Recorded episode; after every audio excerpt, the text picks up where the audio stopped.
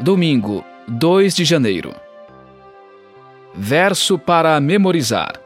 Ora, o essencial das coisas que estamos dizendo é que temos tal sumo sacerdote, que se assentou à direita do trono da majestade nos céus. Hebreus 8:1. Jesus é nosso rei. O ponto principal de Hebreus é que Jesus é o governante que está assentado à direita do Pai.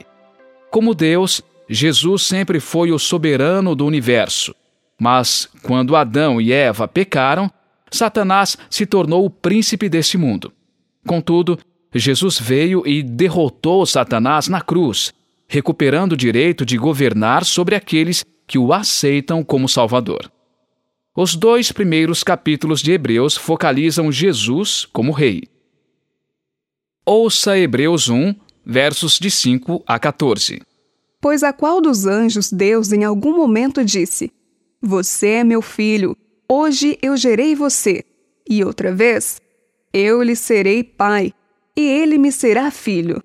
E novamente, ao introduzir o primogênito no mundo, diz: E todos os anjos de Deus o adorem. Ainda quanto aos anjos, diz: Aquele que a seus anjos faz ventos e a seus ministros labareda de fogo. Mas a respeito do filho, diz: O teu trono, ó Deus, é para todo o sempre. Cetro de justiça é o cetro do teu reino. Amaste a justiça e odiaste a iniquidade. Por isso, Deus, o teu Deus, te ungiu com óleo de alegria como a nenhum dos teus companheiros. No princípio, Senhor, lançaste os fundamentos da terra, e os céus são obra das tuas mãos. Eles perecerão, mas tu permaneces. Todos eles envelhecerão como veste, como manto tu os enrolarás, e como roupas serão igualmente mudados. Tu, porém, és o mesmo, e os teus anos jamais terão fim. Ora, a qual dos anjos Deus em algum momento disse: Sente-se à minha direita, até que eu ponha os seus inimigos por estrado dos seus pés. Não são todos eles espíritos ministradores, enviados para serviço a favor dos que hão de herdar a salvação? Pergunta 1.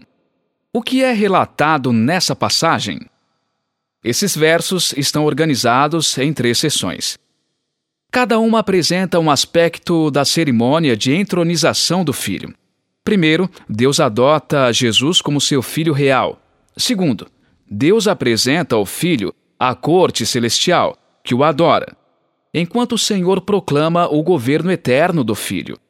Terceiro, Deus entroniza o filho a verdadeira atribuição de poder.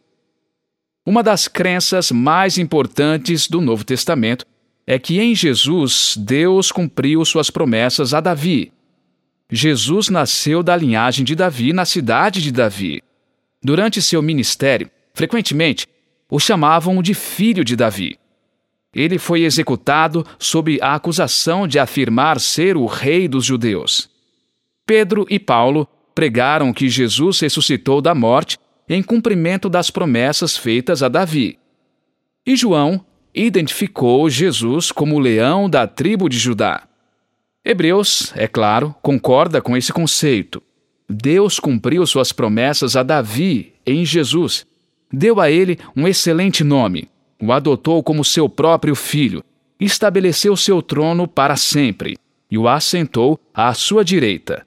Além disso, Jesus conduz o povo ao descanso de Deus e é o edificador da casa de Deus.